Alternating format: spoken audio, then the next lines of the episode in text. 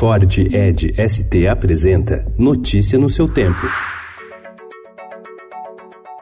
Olá, sejam bem-vindos. Hoje é sexta-feira, dia 2 de agosto de 2019. Eu sou Adriana Simino. Ao meu lado, Alessandra Romano. E estes são os principais destaques do jornal Estado de São Paulo.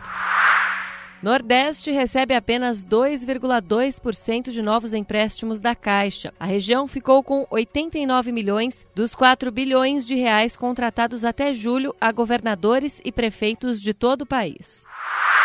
O presidente Jair Bolsonaro aceitou anular o acordo bilateral que levaria o Paraguai a pagar mais pela energia excedente gerada em Itaipu. A decisão indica a importância dada pelo governo brasileiro à permanência no poder do presidente paraguaio Mário Abdo Benítez, ameaçado de impeachment.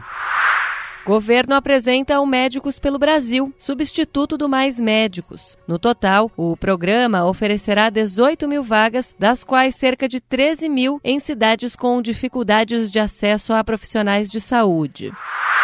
Jair Bolsonaro retira duas indicações que haviam sido apresentadas por ele ao Senado para compor o Conselho Administrativo de Defesa Econômica, o CAD. Com a troca, ele quer evitar atrito com os senadores. Ibama multa em 70 mil reais a família do secretário da Pesca, Jorge Seife Júnior, por pesca ilegal em Angra dos Reis, no Rio de Janeiro.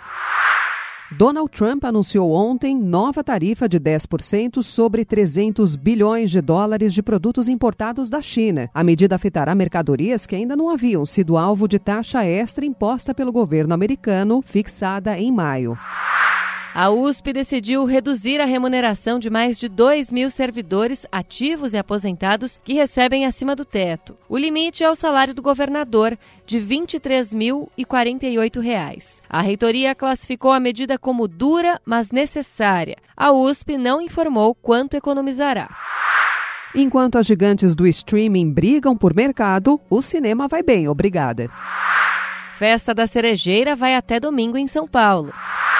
São Paulo contrata Daniel Alves, que estava livre desde junho quando terminou seu contrato com o PSG. Notícia no seu tempo. É um oferecimento de Ford Edge ST, o SUV que coloca performance na sua rotina até na hora de você se informar.